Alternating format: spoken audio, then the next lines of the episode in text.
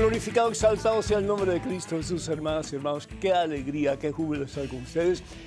En este su programa, Conozca Primero su Fe Católica, soy el Padre Pedro Núñez. Hoy, como de costumbre, tenemos muchas preguntas y muchas respuestas a sus preguntas y gracias por todos ustedes que nos escriben, que nos llaman. Ustedes son los que hacen posible este programa. Doy gracias a Dios por estar con ustedes y en este momento, antes de hacer absolutamente nada más, hermano que me escuchas, hermana que me escuchas, Hacemos un alto en nuestro acelerado caminar diario, nos ponemos en presencia de Dios. Hermano, hermana, vamos a orar. En el nombre del Padre, del Hijo y del Espíritu Santo. Amén.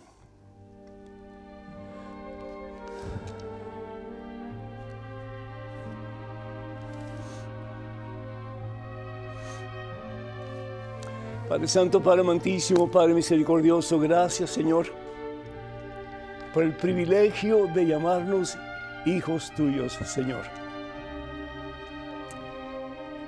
Gracias, Padre,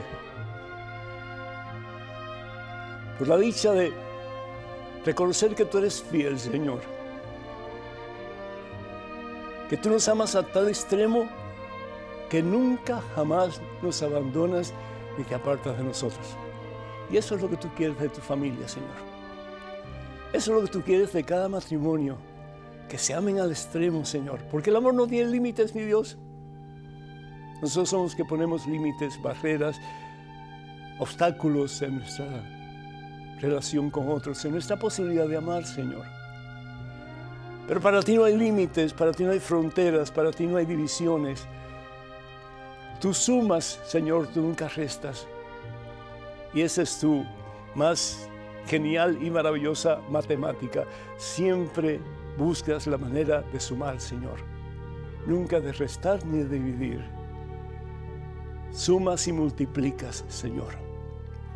Que nosotros a imitación tuya, Señor, podamos no solamente ser fieles a ti y ponerte a ti como prioridad en nuestra vida, pero también aquellos que están casados, que te pongan a ti como prioridad en sus vidas, Señor. Y aquellos que están pensando en casarse por la iglesia, que tomen la decisión tal vez no la más importante, porque la más importante es venir a ti, conocerte a ti, amarte a ti, servirte a ti, ser tuyo.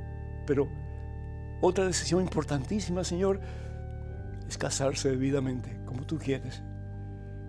Que tú seas, oh Dios, el origen y la razón de su relación matrimonial y que seas también, Señor, el que los bendice en abundancia y le das los medios, Señor, para que sean verdaderamente felices. Señor, gracias. Gracias por cada pareja que viene a su altar buscando unión para toda la vida. Gracias, Señor. Gracias, mi Dios, por la oportunidad que tenemos de poner en práctica el mandamiento más importante que Jesucristo nos ha dado, que es el amense el uno al otro. Gracias, Señor, por la oportunidad que tenemos no solamente de amarnos, pero de invitarte a ti, Señor, de invitarte a ti a nuestras relaciones aquellos que están casados, a su relación matrimonial, aquellos que están pensando en casarse, que te inviten de verdad, Señor, no de vez en cuando, pero siempre, para que con tu ayuda, con tu fuerza, con tu poder, con tu divina misericordia, estas parejas, oh Dios, puedan ser no solamente medianamente felices, pero plenamente felices como tú deseas y quieres. Somos tus hijos, Señor, y nos amas al extremo. Y si quieres algo para nosotros y para nuestros hijos, para nuestras familias, es que podamos vivir en esa unidad que se hace posible a través del amor. Bendice, mi Dios, a cada uno de tus hijos, de tus hijas en estos momentos. Bendícenos a todos, oh Dios. Los que están casados, bendícelos, Señor. Fortalece esa relación matrimonial. Los que están por casarse o están pensando en casarse, Señor, anímalos para que puedan unir sus vidas en santo matrimonio y aquellos que hemos optado por ser célibes o por quedarnos sin pareja, Señor, que lo hagamos para extender tu reino, para llevar a otros a través de nuestro servicio tu santa palabra, tu santa presencia, tu santo amor. Y sí, ¿por qué no, Señor, hasta los confines de la tierra? Toca el corazón de cada uno de tus hijos, Señor, y danos la plenitud de tu amor, porque al fin y al cabo el amor no tiene límites, porque tú, mi Dios, eres amor. A ti la gloria, Padre Santo, en Cristo Jesús, por los siglos de los siglos. Amén, mi Dios. Bendito sea, Señor. Y Angelina de México pide oración por sus nietas, Yoreli y también Yareisi y también Julisa. Muchas bendiciones para todos, que Dios nos bendiga. Cándido de Bronx, New York, pide oración por su hija, que el Señor te bendiga a ti, Cándido, y a tu hija también. Lali de Florida pide oración por su salud, que Dios te bendiga. Y Marvin de Maryland pide oración por su salud, su trabajo y también por el eterno descanso de Adelaida. Muchas bendiciones para todos. Eh, Silvia de Jalisco, México, pide oración por Marina y por César. Muchas, muchas bendiciones para ustedes. Y Nelson de Puerto Rico felicita al Padre por sus programas y da gracias por su ayuda en su vida espiritual y familia. Muchísimas gracias, mi hijo. Bendiciones para ustedes. Y Josefina de California pide oración por el alma de Joel Valencia. Muchas bendiciones para ustedes. y también Josefina de Argentina, una gran amiga, pues pedimos por su total y completa recuperación, que Dios le bendiga. Y también quiero pedir por Nicaragua en el día de hoy. Sí, por las uh, misioneras de la caridad que han sido expulsadas de ese país hermano. Y todo lo que hacen ellas, pues es ayudar particularmente a aquellos que no tienen quien les ayude pedimos que haya paz en Nicaragua, que eh, las cosas se estabilicen y que el gobierno pueda ser un gobierno que de verdad sirva a los intereses del pueblo, eh, que en un momento determinado pues lo eligió. Y ojalá Dios primero que las hermanas las misiones de la caridad regresen a Nicaragua y sigan ayudando y promoviendo el amor entre tantas personas necesitadas. Pedimos también por todos aquellos que solicitan oración a través de nuestras redes sociales. Los únicos medios oficiales de las redes sociales de este servidor son los siguientes. En Facebook es facebook.com diagonal P. Pedro Núñez. Facebook.com diagonal P. Pedro Núñez. Estamos también en Twitter, en Instagram y en YouTube. Comuníquense con nosotros, por favor yendo a Padre Pedro Núñez. Padre Pedro Núñez. Acuérdense que en Estados Unidos la ñ no existe, así que ni modo, nos conformamos con la N. Y recuerden por favor de tener cuidado con perfiles falsos que piden dinero en nuestro nombre. Eso nunca lo haríamos a través de estos medios que acabamos de eh, pues, compartir con ustedes. Disculpen si tengo un poquito pues maluca la garganta, pero el nombre del Señor aquí estamos, ¿sí? que la garganta se desgaste predicando la santa palabra de Dios y compartiendo con ustedes pues un mensaje de esperanza de vida y de salvación eterna. ¿Por qué casarse por la Iglesia Católica? ¿Por qué? Porque hay gente que dice, no, eh, yo prefiero cohabitar, yo prefiero pues no tener ese compromiso, yo prefiero pues hacer lo que yo quiero. Y eso al fin y al cabo es la razón. Yo quiero hacer con mi vida lo que yo quiero. Ese fue el pecado grande de Adán y Eva que se llama soberbia. Es el más antiguo de los pecados. Es el pecado de los ángeles que pues, fueron echados fuera del cielo. ¿Por qué? Porque querían ser como Dios. Es decir, no que Dios le dijera lo que tenían que hacer, ellos querían hacer lo que ellos les viniera en gana. Y como resultado de eso, perdieron el cielo. Adán y Eva, desafortunadamente, pierden el paraíso.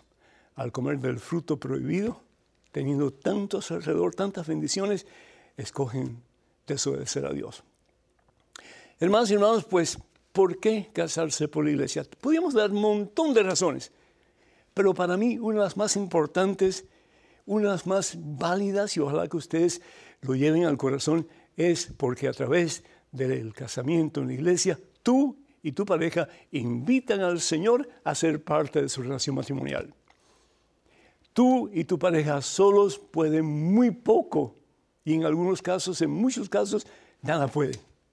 Cuando vienen peleas, cuando vienen situaciones difíciles, cuando vienen palabras groseras, pero no que todo, si el Señor está presente de verdad, esas palabras groseras no existen.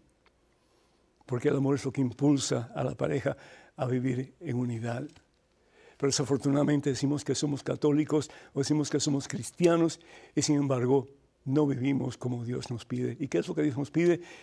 que pongamos por encima de todo el mandamiento del amor. Si así lo hacemos, las cosas van a ser muy diferentes. ¿Y cómo lo podemos lograr? Pedro un día le dijo a Jesús, Señor, entonces, ¿quién se puede salvar? Nadie se puede salvar.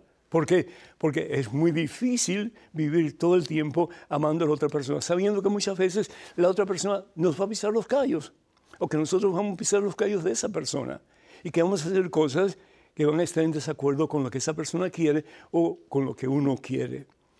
Entonces es muy difícil esa unidad, sobre todo cada día, cada noche, cada momento de nuestra vida, el estar consciente de que yo tengo una persona al lado mío de quien yo soy responsable. Solo, muy difícil, muy difícil, lo comprendo perfectamente bien. Pero hermanos, si Dios está con nosotros, entonces, ¿qué problema puede haber en la relación matrimonial que de la mano de Jesús no se pueda vencer? El problema es, y hay gente que dice, no, pero es que yo conozco gente que se ha casado por iglesia y después se divorcian y al fin y al cabo un problema serio con los hijos, lo, dan mal ejemplo a los hijos, en fin. Y tienen razón. Pero la pregunta es, ¿en todo momento y circunstancia de sus vidas se mantuvieron firmes en la fe?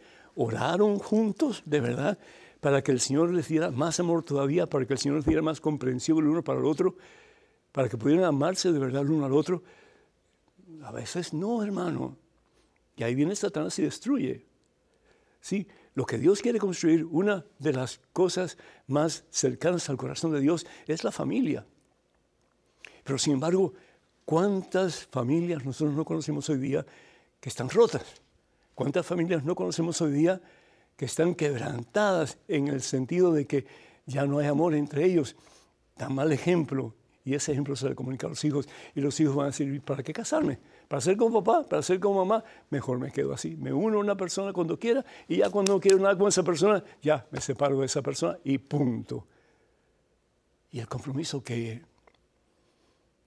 Y el compromiso, la responsabilidad para los hijos, entonces, ¿qué cosa? No, hermanas y hermanos, pensemos positivamente. Pensemos que Dios con nosotros y nosotros con Dios somos mayoría aplastante y todo lo podemos en Él que nos fortalece. Y también pues estar convencidos de que hay que orar.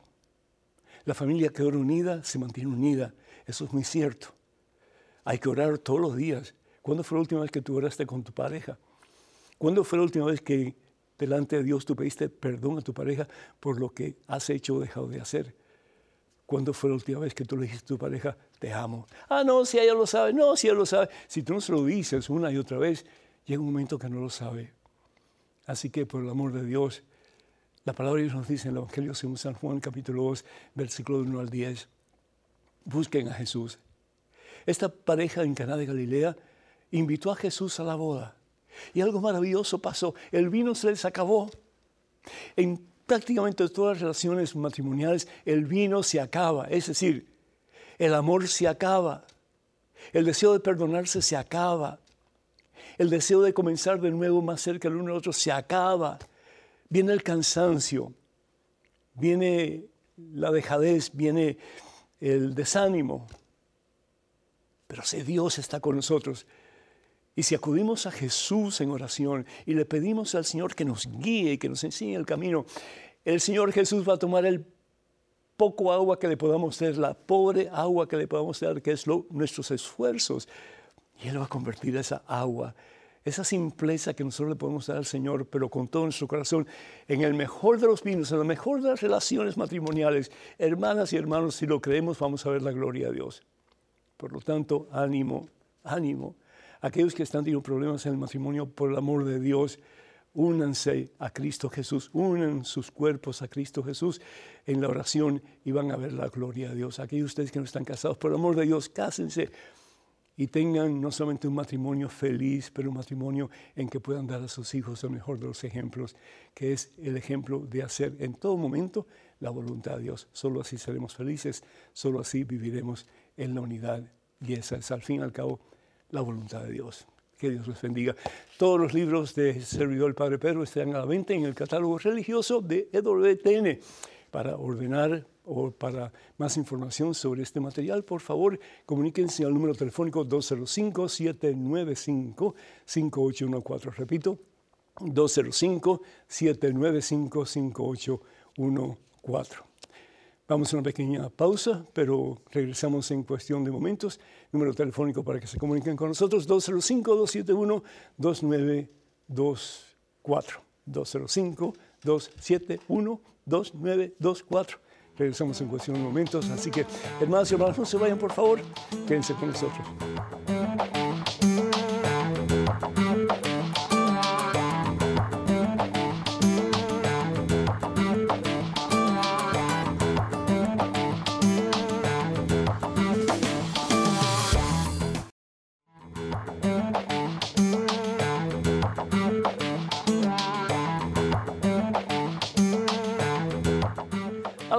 Exaltado, glorificado sea el nombre de Cristo Jesús, palabra que significa Dios salva. Y por cierto, tenemos a un hermano que se llama Jesús también, que está en línea telefónica desde Texas. Jesús, ¿me escuchas? Sí, padre. Buenos días. Buenos días, ¿cómo estás, mijo? Bien, bendito Dios. Qué bueno, que me alegro. por poder hablar con usted. Hace mucho tiempo que había hablado con usted, pero ya hace tiempo que no, que no hablaba. Ya, ya era hora, hermano, ya era hora. Bienvenido, adelante, por favor. Gracias, padre. Padre, uh, yo uh, ayer escuché el programa repetido de el miércoles. Es una pregunta sencilla. Y la pregunta uh, que tengo yo, usted hizo un comentario que en el que dice que hay que tenerle miedo al diablo. Ajá. ¿Verdad? Y, yo tengo entendido que al diablo no hay que tenerle miedo. A quien, de quien debemos tener temor es de Dios. Una cosa es temor y otra cosa es miedo, ¿verdad? Son dos cosas diferentes desde el punto de vista teológico. Ajá. Tener, tener temor de Dios es no querer ofenderlo. Sí. Eh, San Agustín hablaba mucho de eso, ¿verdad? Tengo temor de Dios. Y tengo temor de Dios que pase cerca de mí y yo no le abra la puerta de mi corazón para recibirle. El miedo es que si alguien te quiere hacer daño, pues no tratar de estar cerca de ese que te va a hacer daño y no jugar con ese alguien que te quiere hacer daño y no dejarte seducir por ese alguien que tú sabes bien que te quiere llevar al mismo infierno. Entonces, una gran diferencia en, desde el punto de vista teológico de temor y miedo. Que Dios te bendiga, amigo. Muchísimas gracias, Jesús. Tenemos en estos momentos un correo electrónico. Adelante, por favor. Pedro. Padre Pedro, siempre le he admirado y respetado por su labor. Solo que no estoy de acuerdo con el consejo de la separación de un matrimonio porque el esposo es alcohólico. Y entonces, el voto, la alianza de promesa que hiciste ante el Señor de estar con tu pareja en las buenas y en las malas, que lo que Dios unió, no lo separe el hombre. ¿No cree, Padre Pedro, que ella estaría rechazando su cruz? Edwin. Edwin, muchísimas gracias. Eh, eh, eh, comprendo tu punto de vista y, estoy muy de acuerdo contigo parcialmente. Es decir, cuando una pareja se casa, se promete fidelidad, se promete amor y se promete respeto hasta que la muerte los separe, definitivamente. Pero llega un momento en que si una de las dos parejas ya no está en ese vínculo matrimonial, ya no está en esa alianza matrimonial. Entonces es cuestionable si realmente ahí hay un sacramento matrimonial o no. El Papa Francisco bien lo ha dicho en varias ocasiones, que no todo el mundo que está casado está viviendo el matrimonio de forma sacramental, aunque estén casados por iglesia. ¿Por qué? Porque el vivir el matrimonio en forma sacramental significa que los dos van a seguir luchando a capa y espada para llegar a ser un solo ser. Eso lo dice la palabra de Dios. En el Evangelio según San Mateo capítulo 19, versículos 6 en adelante, dice lo siguiente. El Creador al principio los hizo hombre y mujer y dijo, el hombre dejará a su padre y a su madre, es decir, lo dejará todo porque para la cultura judía el papá y la mamá eran lo más importante, más importante que hermanos, más importante que amigos, más importante que trabajo, más importante que todo, ¿sí? Dejará a su padre y a su madre y se unirá a su mujer y los dos serán un solo ser. Ese es el matrimonio que Dios quiere. No un matrimonio en que uno de los dos opta por no hacer lo que Dios pide que se haga. Entonces, ¿cómo tú vas a tener un convenio de verdad de acuerdo a la voluntad de Dios. ¿Cómo tú vas a tener una alianza de verdad de acuerdo a la voluntad de Dios cuando una de las dos personas opta por no hacer lo que ha prometido hacer? Y no solamente en una ocasión, pero es algo continuo. Yo conozco mujeres que por años han estado batallando con sus esposos por diferentes vicios, incluso la pornografía. La pornografía hoy día está matando a la gente, ¿sí? Y no solamente a los adultos, a los jóvenes, a los niños también. ¿Y qué es lo que pasa? Prefieren la pornografía y todo lo que hacen con la pornografía y sus esposas, bien, gracias. Pero un momentito, ¿ese es un matrimonio de verdad? ¿Esa es una alianza? ¿Un convenio sagrado delante de Dios? Pues eso es lo que la iglesia examina cuando hay un, caso de nulidad de un matrimonio. Y dice el Señor Jesús, de manera que ya no son dos, sino una sola carne, pues bien, lo que Dios ha unido, que el hombre jamás lo separe. Y en el versículo 9 dice lo siguiente, yo les digo que el que se divorcia de su mujer fuera del caso de unión ilegítima, fuera del caso de unión ilegítima y se casa con otra comete adulterio. Claro está. Pero ¿qué es la unión ilegítima? Es decir, ahí la iglesia tiene que ayudarnos a interpretar qué es lo que está diciendo Jesús.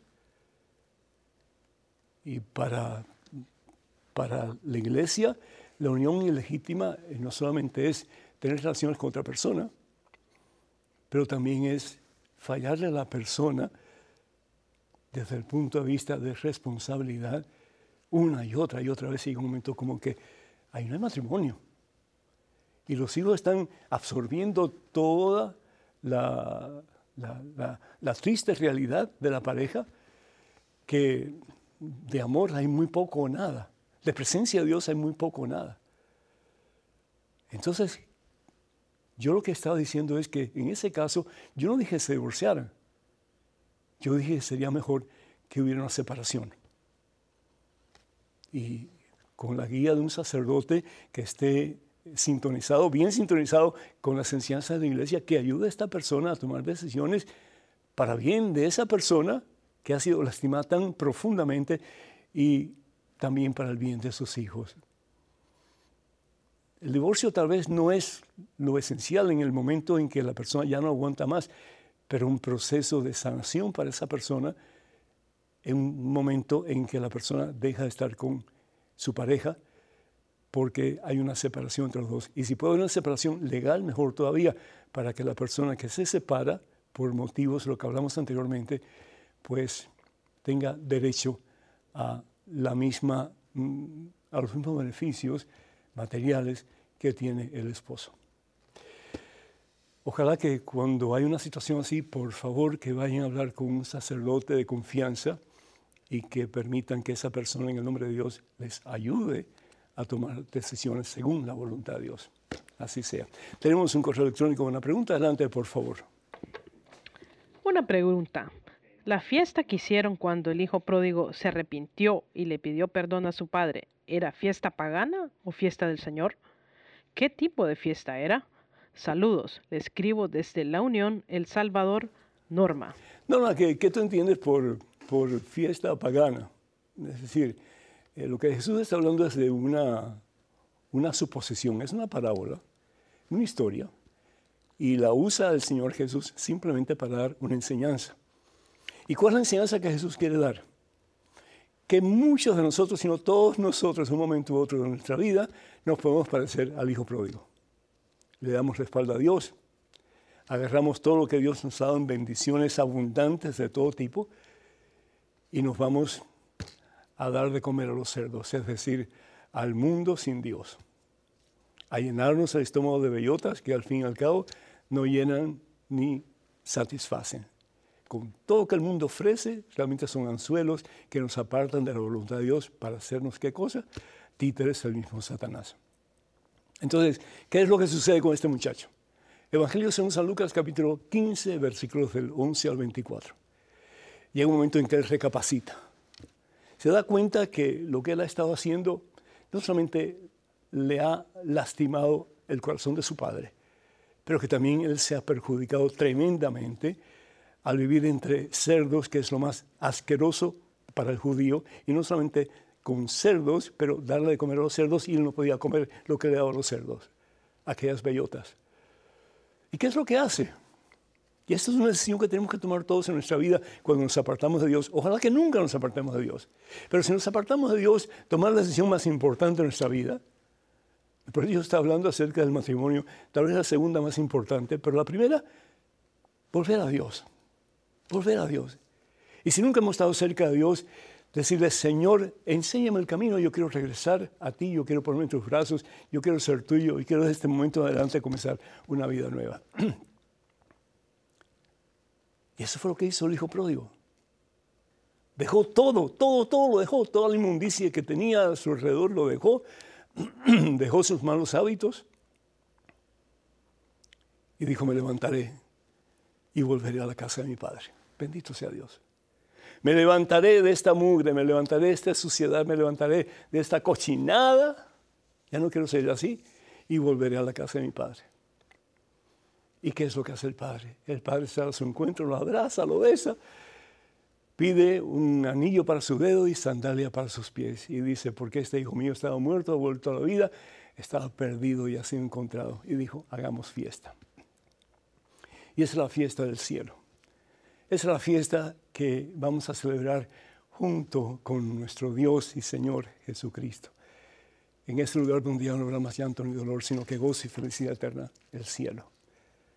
Y eso de mundano no tiene nada por amor de Dios. Eso es santo, eso es perfecto, eso es puro. Así que Dios permita que nosotros en nuestro caminar por este mundo, si nos apartamos de Dios y le damos la espalda a Dios, que regresemos a Él. Y regresemos con más fuerza y poder que nunca antes. Nos arrepintamos, nos confesemos, recibamos la absolución sacramental. Y si no hemos sido bautizados, preparémonos para bautizarnos y para comenzar de verdad el camino de la mano de Jesús en la iglesia que Jesús funda sobre Pedro y los demás apóstoles, que es la iglesia que es una santa católica apostólica, un solo bautismo. Efesios capítulo 4, versículo 5. Porque un día va a haber una gran fiesta, no una fiesta pagana, pero una fiesta sacrosanta en la presencia de Dios, de los santos, de los ángeles, de María Santísima, en ese lugar donde ya no habrá más llanto ni dolor, sino que gozo y felicidad eterna, que es el cielo. Que Dios te bendiga. Tenemos un correo electrónico una pregunta. Adelante, por favor. Si existe el infierno, el purgatorio y el cielo, nosotros no sabemos a ciencia cierta a dónde van nuestros seres queridos. Si van al cielo, ellos no van a necesitar de nuestras oraciones. Si van al infierno, menos todavía. Si van al purgatorio, allí sí van a necesitar de nuestras oraciones. La pregunta que yo me hago es, ¿dónde están ellos para ayudarles? ¿Quién sabe? Y nadie sabe. Es como tirar una moneda al aire. Ayúdeme con mi duda, por favor. Mi esposa y yo somos asiduos televidentes suyos. Que Dios lo bendiga y el Espíritu Santo le ilumine. Muchas gracias por su amable respuesta. Francisco y Yadira. Francisco y Adriana, muchísimas gracias por la pregunta y muchísimas gracias por estar en sintonía con nosotros, especialmente en este programa, el programa de ustedes, que es Conozca Primero su Fe Católica. Tenemos que estar conscientes, primero que todo, de acuerdo a lo que dice la palabra de Dios, 1 Timoteo, capítulo 2, versículo 4. Dios quiere que todos, todos, todos nos salvemos, todos. Hay sectas protestantes evangélicas que dicen, no solamente los escogidos por Dios se van a salvar no solamente a aquellos que de antemano Dios escogió para que se salvaran. Eso no es bíblico. Primera Timoteo capítulo 2, versículo 4, Dios quiere que todos nos salvemos. ¿Por qué? Porque una persona que muera en estado de pecado mortal y que va al infierno, el sacrificio de Jesús en la cruz para esa persona sería ilógico. Ilógico. Claro está, depende de nosotros. Si nosotros vamos a optar por seguir a Jesús si vamos a optar por hacer la voluntad de Dios o nos vamos en contra de la voluntad de Dios. Eso ya depende de cada uno de nosotros. La palabra de Dios nos habla acerca del cielo y del infierno. Si vamos nosotros al Evangelio según San Mateo, capítulo 25, versículos del 34 en adelante, y vemos cómo va a ser más o menos según la perspectiva que Jesús nos da del juicio final. Él va a separar a unos de otros, los buenos de los malos y los malos van a ir al infierno, es decir, los que han optado por dar la espalda a Dios. Dios no puede torcer el brazo de nadie. Y si la persona pues no quiere nada con Dios, yo estaba viendo un documental hace poco de una persona que lo que quería era infligir em, el ateísmo, el, menosprecio a Dios, la separación total con Dios. Pues desafortunadamente esa persona tuvo un ataque al corazón. ¿Y a dónde va? Al cielo no puede ir. ¿Por qué? Porque ha optado por no querer nada con Dios. Entonces, si esa persona por quien nosotros quisiéramos orar está en el cielo, como bien ustedes dicen, no hay necesidad de orar por esa persona, porque esa persona ya está salva. Si está en el infierno, pues tampoco, ¿sí? Porque al fin y al cabo, pues ya no se puede hacer nada por esa persona que ha optado por darle eternamente la espalda a Dios. Y por eso estamos aquí en este mundo. Por un camino o por el otro. Así lo dice la palabra de Dios, ¿verdad? Por un camino o por el otro. No pueden estar con pie en un lado y otro pie en el otro lado. Entonces, las personas que han optado por caminar en el camino de Dios, pero que han pecado una y otra vez, y se han arrepentido una y otra vez y han recibido la absolución sacramental una y otra vez, esas personas no van al cielo directamente. ¿Por qué?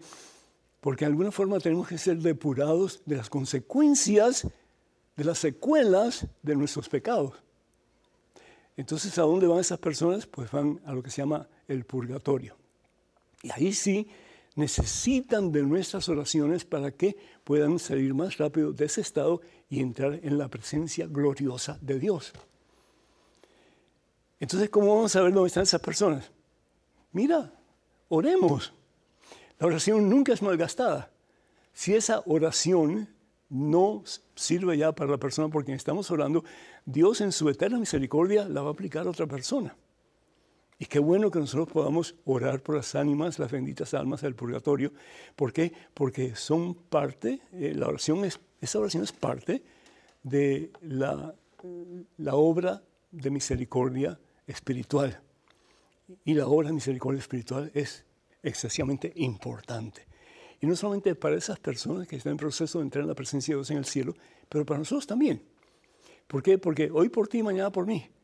Cuando esas personas estén en el cielo y nosotros en el purgatorio, pues van a hablar por nosotros, para que podamos un día estar todos juntos en la presencia de ese que nos ha dado la vida y que ha dado su vida por nosotros en una cruz en el Calvario, que es Jesús el Señor. Así que ánimo y orar, orar, orar por las almas en el purgatorio, sean familias o sean desconocidos totalmente. Pero es una obra de misericordia espiritual maravillosa. Se lo recomiendo. Tenemos una llamada de Memphis, Tennessee, de Estela. Estela, ¿me escuchas? Sí, padre, buenos días. Muy buenos días, el Señor te bendice. Estela, adelante, por favor. Muchas gracias. Es una bendición muy grande hablar con usted. Gracias. Mire, padre, tengo una amiguita que eh, ella está casada por la iglesia y todo, pero tiene tres hijos en unión libre y ella ya no se acerca a comulgar. Que perdón, perdón, Estela, perdón, Estela, ¿está casada por la iglesia, pero vive en unión libre? mi amiga sí. Ok, ¿y cómo es eso que está casada por la iglesia y vive en unión libre? No entiendo. No, no, tiene tres hijos unidos en unión libre. Ok. ¿Sí? Sí. Y, y entonces ella se siente mal eh, que no está bien, ¿verdad? Porque sus tres hijos no se quieren casar y ella ya no se acerca a comulgar. ¿Por qué? porque que por eso, que porque ella se siente mal. Entonces yo, le dije, tú estás mal, tú tienes que acercarse a comulgar. Y ella dice, no, mientras que mis hijos no se casen por la iglesia y yo ya no. No. Eh, no, no está mal, está mal la señora porque eh, está castigándose a ella misma sin necesidad. Lo que ella tiene que hacer es pedir una cita con el sacerdote de su parroquia, explicar la situación y lo más probable que el sacerdote lo que diga, bueno, pues tienes que confesarte y tienes que recibir la absolución sacramental, un, pues, un, deseo de enmienda en tu vida, un cambio de vida y comenzar a recibir la Santa Comunión. Y cada vez que puedas, pues hablarle a tus hijos de la importancia de acercarse a Dios, como tú lo has hecho, pero tú da el ejemplo. Tú acércate a la iglesia, ve a hablar con el sacerdote, prepárate para recibir la Santa Comunión y a través de tu ejemplo, tu testimonio de vida cristiano, y todos cometemos errores, y todos en algún momento de nuestra vida hemos fallado, ¿sí? Pero qué bueno que podamos ser como el hijo pródigo de levantarnos y volver a la casa del Padre, es decir, volver a tener una relación íntima con el Señor. Entonces, ah, que sigas ah, aconsejando a tus hijos cada vez que puedas y sobre todo orando por ellos, porque la oración tiene poder. la oración tiene poder. Y dice el Señor Jesús que si oramos vamos a creer y si creemos vamos a ver la gloria de Dios. Que Dios te bendiga. Cuenta con estas oraciones.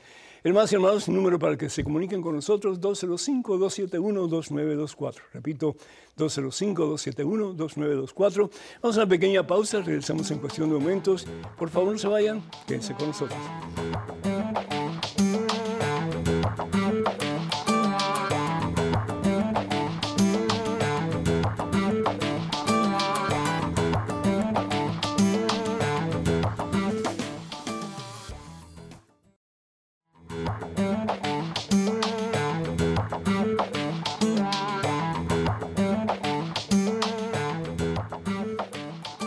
Exaltado, glorificado sea el nombre de Cristo Jesús.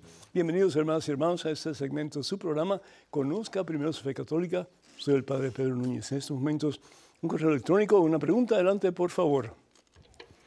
Buen día, Padre Pedro. ¿En qué consiste el don de lenguas en que todos los presentes pretendían, aunque no conocían el idioma en Pentecostés? Gracias, Padre, por su orientación y que Dios le bendiga. Laura Garcés, desde Ambato, Ecuador.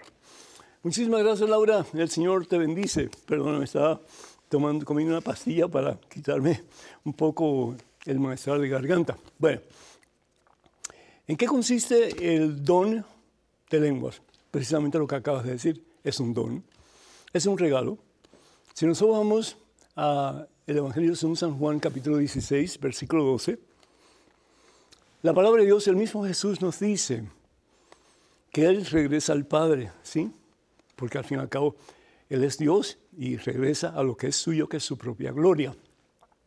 Él ha venido para no solamente enseñarnos el camino de la salvación de la vida, que es el mismo Jesús, pero también para liberarnos de la esclavitud del pecado y para abrir el cielo que estaba cerrado, estuvo cerrado por tantos y tantos siglos a consecuencia del pecado del ser humano.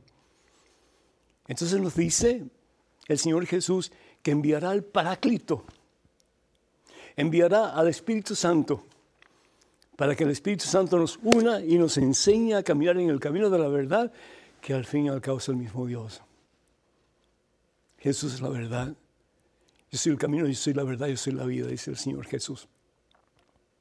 Y vemos como en los Hechos Apóstoles capítulo 2, versículos de 1 adelante, aquellos que estaban reunidos en el aposento alto, los discípulos de Jesús, entre ellos, por supuesto, María Santísima en medio de todos ellos, reciben fusión de lo alto, fusión del Espíritu Santo y quedan llenos, quedan colmados del Espíritu de Dios, que es amor. Nos dice la palabra de Dios entonces que, versículo 4, todos quedaron llenos del Espíritu Santo, comenzaron a hablar en otros, otras lenguas, según el Espíritu les concedía que se expresaran. ¿Y por qué? Porque hacía falta que la gente entendiera lo que había pasado con Jesús. Con Jesús que había dado su vida por ti, por mí, por nosotros en una cruz en el Calvario, lo habían metido en una tumba, pero al tercer día, como él había dicho, sale de esa tumba gloriosamente resucitado. Bendito sea Dios. Entonces había que comunicar eso. Y había gente de todas partes en Jerusalén por la fiesta de Pentecostés. Los judíos también tienen la fiesta de Pentecostés. Y en ese tiempo, pues la fiesta de Pentecostés era la fiesta de la cosecha. Y se reunían en Jerusalén alrededor del templo para dar gracias a Dios por la cosecha que habían podido realizar. Entonces, ¿cómo hablarle a pardos y emitas y de gente de Mesopotamia y del Ponto y de tantos otros lugares que eran realmente judíos, pero que ya no hablaban el idioma hebreo. ¿Cómo hacer? Entonces Dios, Espíritu Santo, les da el don de poder hablar en esos idiomas y de poder predicar en esos idiomas, de poder evangelizar en esos idiomas. ¡Qué tremendo! Hoy día el don pues continúa. Hay personas que pueden hablar en lenguas, pero el don de lenguas en estos momentos, en estos tiempos, más que otra cosa es para comunicarnos directamente con Dios. Hay momentos en que el ser humano quiere decir tantas cosas a Dios, ¿verdad? En su corazón hay tantas cosas y quiere decir, pero como que las palabras no son suficientemente eh, elocuentes, no son suficientemente significativas para poder decirle a Dios lo que realmente sentimos por dentro. Entonces el don de lenguas es como un niño balbuceando eh, ante su mamá o su papá, bla, bla, así, ¿verdad? El niño no sabe lo que está diciendo, pero su mamá le entiende, su papá le entiende, cuando se siente mal, cuando está contento, cuando tiene hambre. Y así es Dios, pero mucho más allá todavía. Dios entiende nuestro balbuceo, nuestra, nuestra forma de comunicarnos con Él a través de las lenguas. Y Él sabe lo que nosotros queremos, deseamos.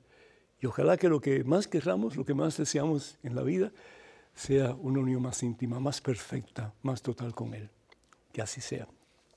Tenemos de Tamaulipas, México, una persona anónima que está en línea. Adelante, por favor, bienvenido. Padre Pedro, mucho gusto. Mucho gusto, bienvenido. Eh, Pedro, mi pregunta es, ¿por qué la iglesia está haciendo, por qué, por qué Dios permite que la iglesia esté siendo atacada, engañada, dominada, sometida y contaminada por un mono que están poniendo en la cabeza? Lo llaman doctor mecánico creando culturas de muerte. Pues muchísimas gracias. Que en los últimos tiempos hasta los elegidos de Dios serán engañados. Gracias, Padre Pedro. Muchísimas gracias, amigo, muchísimas gracias. Eh, el demonio, Satanás, vale de muchísimos medios para destruir la obra de Dios. Y esa obra de Dios es la iglesia. Hay tres cosas que Satanás odia, sinceramente. Odia y odia al máximo. Odia a la familia, tu familia. Te odia a ti, me odia a mí. Hechos a imagen y semejanza de Él. Y odia a la iglesia. Porque la iglesia es el medio que Jesús ha escogido para llevarnos al cielo, para nuestra propia salvación, para que conozcamos la verdad y la verdad nos haga libres. Entonces Satanás se va a valer de mil artimañas para apartarnos de Dios. Pero ¿sabes una cosa? Hermano que me escuchas, hermana, el Señor Jesús ha prometido una cosa maravillosa. Evangelio según San Mateo capítulo 16, versículo 18. Los poderes del infierno, gloria a Dios, jamás la podrán vencer. Los poderes del infierno, Satanás y todos sus secuaces, juntos, jamás podrán vencer la iglesia establecida por Jesús sobre Pedro y los demás apóstoles. ¿Por qué? Porque Satanás no es ni así de poderoso comparado con el poder de Dios. Eso no hay que temer. Lo que sí tenemos que tomar la decisión básica, y la decisión básica, la decisión más importante es ser fieles a Jesús. Ser fieles a Jesús. Es como un matrimonio en que el esposo tiene que ser fiel a su esposa hasta la muerte y la esposa tiene que ser fiel al esposo hasta la muerte. Es decir, es esa unión entre dos seres, nosotros que formamos parte del cuerpo de Cristo, que es la iglesia, y Jesús, que es la cabeza, unidos en todo el sentido de la palabra. Y si por algún momento, como el hijo pródigo, nos desviamos, caramba, pues regresar inmediatamente a los brazos del Señor a través de la confesión sacramental y de la recepción de la Eucaristía. Ojalá que ustedes comulguen más de una vez a la semana. Ustedes no comen solamente una vez a la semana, hermanos, para fortalecer sus cuerpos. ¿Cuánto más debemos fortalecer nuestra alma con la comunión regular? Si es posible, diariamente. Yo sé que para algunos es muy difícil o imposible, pero para Dios no es imposible. Entonces, a luchar por eso, a luchar por la santidad, nada de vivir un cristianismo mediocre, por amor de Dios. O con Cristo, sin Cristo, dice la palabra de Dios en Apocalipsis capítulo 3, o calientes o fríos, tibios, los expulso de mi boca. ¿Por qué?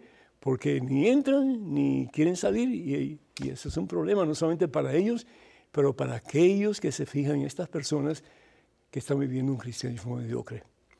Entonces, mira, puede haber 20.000 aparatos, puede haber 20.000 artimañas de Satanás, pero si Cristo está contigo y conmigo, nada y nadie puede estar en nuestra contra y todo lo podemos en Él, que nos fortalece.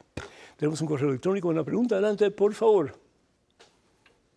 Reverendo Padre Pedro, he oído decir que en el más allá no hay tiempo. Entonces, ¿por qué se habla de que las almas del purgatorio están más o menos tiempo al ofrecer aquí en la vida y hay que ofrecer aquí en la vida misas o, novenarios? Stanley. Stanley, muy agradecido, muy interesante tu pregunta. Eh, hagamos una distinción. Nosotros vivimos en un tiempo. Para nosotros existe el pasado, el presente y el futuro. Y realmente pues el pasado no existe, no existe al fin y al cabo porque el pasado ya no es. El futuro tampoco existe porque el futuro tampoco es. Va a ser, pero no es. Pero sin embargo tenemos esos puntos de referencia. El pasado hice tal cosa, en el presente estoy haciendo tal cosa, en el futuro voy a hacer tal cosa. Pero Dios está fuera del tiempo, en Dios no hay tiempo. Entonces lo que es el pasado y el futuro para nosotros es el presente para Dios. Entonces, tenemos que depurar nuestras almas definitivamente. Hay un lugar que se llama purgatorio, que es el proceso a través del cual nuestra alma es purificada para que podamos entrar en la presencia del Todo Santo, Todo Puro, Todo Perfecto, que es Dios. ¿Cuánto tiempo vamos a estar? De acuerdo al tiempo del ser humano, mm, solo Dios sabe. De acuerdo al tiempo de Dios, es chum, así, presente. Pero de que vamos a pasar por un proceso de purgación, lo vamos a pasar en el tiempo humano, no en el tiempo divino. La palabra de Dios nos habla en 1 Corintios capítulo 3, versículo 13, que un día se verá el trabajo de cada uno, el trabajo, las obras de cada uno. Las obras son importantes, hermanos, las obras son necesarias, hermanos. La fe sin obra está muerta. Hay hermanos, sobre todo evangélicos, que dicen que no, que la fe es lo que salva, solamente la fe. Sí, pero si no hay obras que den testimonio de la fe, entonces esa fe no vale, no sirve. Mm. ¿Y cuál es la obra más importante? Unirnos a Jesús, obedecer a Jesús, poner a Jesús como prioridad de nuestra vida. Dice, será público en el día del juicio, cuando todo sea aprobado por el fuego. El fuego es el amor de Dios. Hechos capítulo 2, versículos del 1 al 10. Recibieron como lenguas de fuego que cayeron sobre ellos. La presencia del Espíritu Santo, amor puro de Dios. El fuego pues probará la obra de cada uno si lo que se ha construido resiste al fuego, será premiado. Es decir, perdón, si, si lo que hemos hecho realmente ha sido de acuerdo al amor que Dios ha puesto en nuestro corazón y hemos sido fieles a ese amor, seremos premiados, iremos al cielo. Pero si la obra se convierte en cenizas, es decir, no damos la talla, el obrero tendrá que pagar se salvará, pero a través del fuego. Entonces, si bien es cierto que en Dios no hay tiempo, Dios es el eterno presente, en el ser humano sí hay tiempo, y ese tiempo, pues después de esta vida, vamos a tener que de alguna forma, pues, purificarnos, o dejarnos purificar, mejor dicho, para poder un día entrar en la presencia del Todo Santo, Todo Puro, Todo Perfecto, que es Dios. Desafortunadamente el tiempo se nos está terminando, así que quiero dar las gracias a todos y cada uno de ustedes por su sintonía. Eh, díganle a otras personas también que pues se adhieran a esta hermosísima y valiosísima audiencia que son todos ustedes, para que ellos también de alguna forma pues se puedan beneficiar de lo que aquí estamos pues compartiendo con todos y cada uno de ustedes. Queremos recordarles que ya quedan muy pocos cupos para el maravilloso, poderoso, transformador peregrinaje que vamos a tener a Tierra Santa del 14 al 25 de octubre. No dejen de dejar eh, para mañana lo que se puede hacer hoy, ¿verdad? Para más información, por favor, comuníquense con Maciel Carrasco en la oficina de Canterbury Pilgrimages. Su celular es el 347 463 3998, ese es el WhatsApp. Y la oficina es el número 1-800-653-0017. O si quieren escribirle para recibir información o para inscribirse, pues vayan por favor a maciel.canterburypilgrimages.com. También recordarles que voy a estar presente, si Dios así me lo permite, en el Congreso Eucarístico de Omaha, Nebraska, del 23 al 24 de julio. Para más información, por favor, comuníquense con el diácono Gregorio al Centro Pastoral Tepeyac.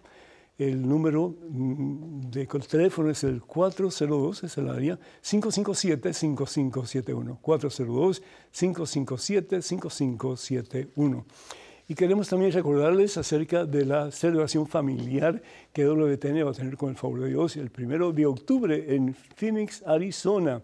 Eh, estaremos por allá y habrán, habrán charlas, ah, tiempos para compartir, actividades para niños, confesiones, oración al Santísimo, Santa Misa y un gran concierto por parte de Martín Valverde y su banda. Espero verlos en Phoenix, Arizona, en ese fin de semana. Y también pues eh, les invitamos para que ustedes nos escriban. Eh, nuestra dirección es padrepedro.ewtn.com, padrepedro.ewtn.com. Les invitamos para que sigan orando, por favor, por este ministerio, sigan orando por WTN, Radio Católica Mundial y todos los ah, pues, ministerios que acompañan a este grandioso ministerio que comenzó Madre Angélica y cuando puedan, pues envíen sus donativos para seguir llevando al mundo la santa palabra de Dios. Que el Señor bendiga abundancia hoy siempre, Padre, Hijo, Espíritu Santo. Amén. Hermanas y hermanos, vayan con Dios. Dios siempre irá con ustedes. Que tengan un día muy feliz y hasta la próxima. Música